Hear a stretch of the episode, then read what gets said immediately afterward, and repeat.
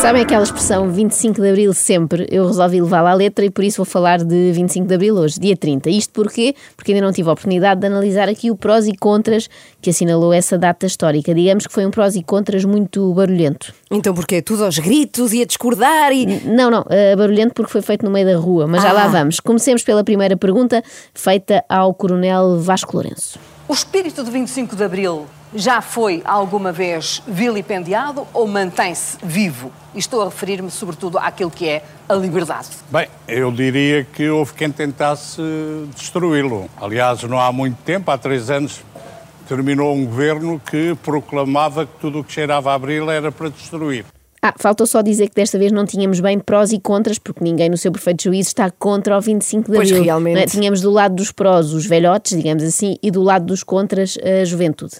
Quando converso com jovens, e aqui deixo a primeira pergunta aos jovens, e Temos agora um carro da polícia a passar aqui na rua do Arsenal. Ninguém diria. Está a cruzar-se com o 28, justamente.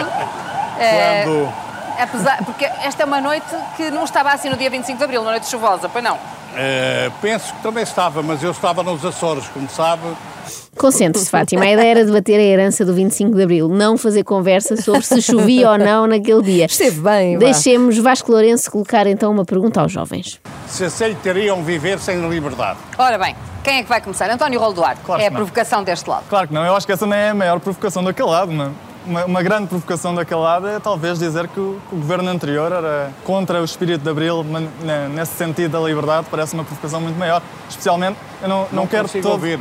Não, não me consegue ouvir é aqui o barulho da, da rua. Vou tentar falar mais alto. Ehm, Foi a ótima provocação ideia. maior parece-me de facto essa, especialmente quando, quando o Sr. Coronel, é Coronel, Sim, o Sr. Coronel, Coronel. Que, que, e agora mais polícia, Isto Dos programas comunica- mais agradáveis que eu já tive a oportunidade de ouvir. Problemas na comunicação neste programa, sim. Não, por acaso foi boa ideia fazer o programa ali no meio do trânsito, numa das zonas mais movimentadas da cidade. Deu um ritmo diferente à coisa. Parece que estamos a ver um episódio do CSI. está aqui. Fátima, temos uma- Espero, não, espero que não tenhamos que dar uma notícia em direto, mas de facto há muita polícia a ir para, para o lado, É a nova revolução, Fátima. Para, para este lado, para o lado de Belém. Esperemos que não, não haja nada de especial, Pronto, eu seja só, apenas só achei estranho. um só pequeno achei, acidente. sim. Só achei estranho o, o Coronel estar a aplaudir tanto este governo, quando este governo é suportado como por um partido como o Partido Comunista, que a mim não me parece todo um partido pró-liberdade. Fátima Campos Ferreira, não sei se repararam, é o contrário da maioria dos jornalistas que andam sempre à procura de um furo, de uma última hora. Fátima não quer dar Pois não, notícias não, em não. direto. Ela teme que isso Ela prefere em, aconteça. em diferido, umas seis horas depois, quando já toda a gente souber. Bom, no meio disto tudo, António Rolo Duarte deixou já uma provocação ao Partido Comunista, mostrando que queria ser a estrela do programa. E foi mesmo. António, eh, este é um problema dos nossos tempos. É o descrédito da ação política. Como é que vocês jovens tencionam dar a volta a isto? Não sei, é uma, é uma pergunta gigante. Agora, a senhora diz, eu acho com imensa razão, que é preciso mais respeito. Eu acho que é preciso mais respeito, ponto. Não é mais respeito por uma coisa ou por outra, é respeito, ponto. Foi uma pergunta gigante. Foi bem curta a pergunta, Pois não foi? foi. Também achei. E gosto desta coisa do respeito, é o chamado respeitinho, é muito bonito e eu gosto, não é? Uma ideia pouco progressista, na verdade. Creio que não foi para isso que se fez o 25 de Abril. Mas deixemos António explanar a sua ideia, porque afinal de contas vivemos em liberdade. Eu, quando estava a vir para aqui há bocado, só, só pronto, para contextualizar a minha, a minha ideia sobre isto, eu quando estava a vir aqui há bocado, passei ali numa rua, estava um engarrafamento para aí de uns 6 ou 7 carros. Porquê? Porque havia um senhor que tinha decidido, com, com, tinha vontade, tinha decidido estacionar o seu carro em segunda fila. Ora, isso é a mesma coisa que me deixa maluco.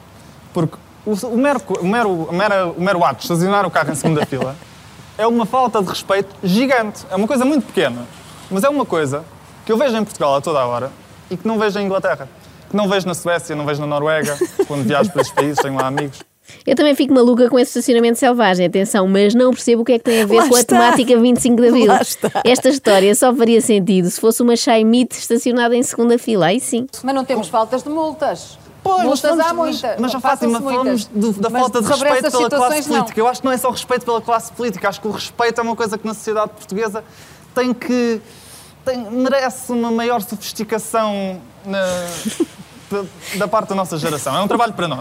Merece uma maior sofisticação. Esta frase não fez muito respeito, sentido. é um respeito sofisticado. É verdade, Joana. é verdade. Não fez muito sentido, mas eu vou deixar passar por ser a primeira, António, está bem? Evita fazer de novo, ok? O Sebastião Bugalho, o que é que fazia comigo esse programa na TVI? ele começou a escrever nos jornais, enviando artigos para o jornal aí sob pseudónimo. Começou a enviar artigos. E hum, o- no, no I viram que ele, que ele escrevia bem, que era um, um- um valor ah, a investir, e investiram. Um valor a investir, já estou a trocar-me todo, ah, mas investiram nele Assim não estás a facilitar, António, mas pronto, vamos Mas avançar. espera, ele, sim. ref- ele referiu, não sei se reparaste, um programa da TVI. sim, sim, aconteceu. Ah, Pois não sei, ó Fátima, eu não, obviamente não, não me revejo totalmente naquilo que, que os meus colegas e que aquele senhor ali estava a dizer. eh, Porque eu, com, com 22 anos, fui dada a oportunidade na TVI de ter um programa em horário nobre É verdade, eh, todas é as verdade. semanas. Portanto, essa oportunidade foi-me dada pelo Sérgio Figueiredo, que apostou em mim, conhecendo-me mal. Claramente, se o conhecesse bem, não tinha acontecido. se este prós e contras tivesse sido mais cedo, bom. Há aqui uma coisa a aplaudir. O António conseguiu decorar o nome do Sérgio Figueiredo, que é uma coisa rara nele. Um deles, ehm, ali sobre o senhor que está no meio, foi sobre a profissionalização da classe O senhor que política. está no meio é, é o Nuno Rocha. O Nuno Rocha fez um, um ponto sobre a profissionalização da classe política, sobre a relação. Foi uma relação que eu fiquei com algumas dúvidas, mas enfim. Um rapaz tão novo e já com tão pouca memória para nomes como a Ana Galvão. Enfim, é muito triste. O outro senhor ali da esquerda, qual é que é o nome do senhor da esquerda? É o, Jorge, o João Marecos. O João, o João Marecos. Ah, a ideia sobre o, hum, o, sistema, o sistema eleitoral. Fantástico. Acho que, aliás, o Prós e Contras já fez um programa sobre isso. Já. De que é que prós e contras não fez programas, Também é verdade, também é verdade. Mas é verdade. Repara, lembra-se de temas do prós e contras, mas não dos nomes das pessoas que estão à sua frente. Oh rapaz, toma mesmo ao fante, por favor.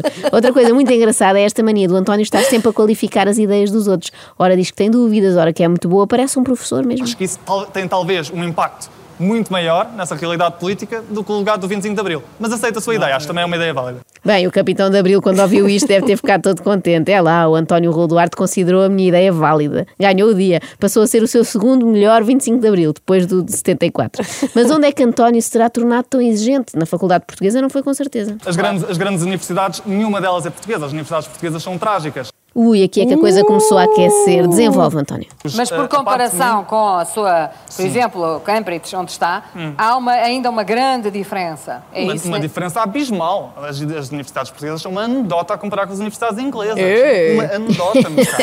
abismal. Isto é tipo snobismo académico, não é? Antes tínhamos os novos ricos, agora temos os novos estudantes internacionais. É uma outra forma de exibicionismo. Em vez de andarem aí descapotável, andam com aquelas fatiotas de finalista em Cambridge. Na sua generalidade, esse não é o caso. Na sua generalidade, a educação portuguesa tem muito. Então, este senhor Tem- tem está a muito- interromper assim à, à Eh, maluca. Rodrigo, já fala, já fala. Então este senhor está a interromper-me assim à maluca? Em Cambridge ninguém interrompe ninguém à maluca. Aqui em Portugal é que somos um bocadinho selvagens. A, a- a educação portuguesa, no geral, para levar, para levar avante, para usar até a Precisa de palavra, até a palavra comunista, para levar avante o, o espírito de Abril e, para, e a man- manutenção e a melhor, melhorização, não, isto não é uma palavra, e melho- melhorar eh, Não. Pois não, não é uma palavra, António. Eu percebo. A culpa não é da Universidade de Cambridge, é da escola primária, que claramente foi feita em Portugal e é mais fraquita. E percebo assim, porque é que António guarda algum ressentimento do ensino nacional. Não apanhou bons professores de português. Lá está.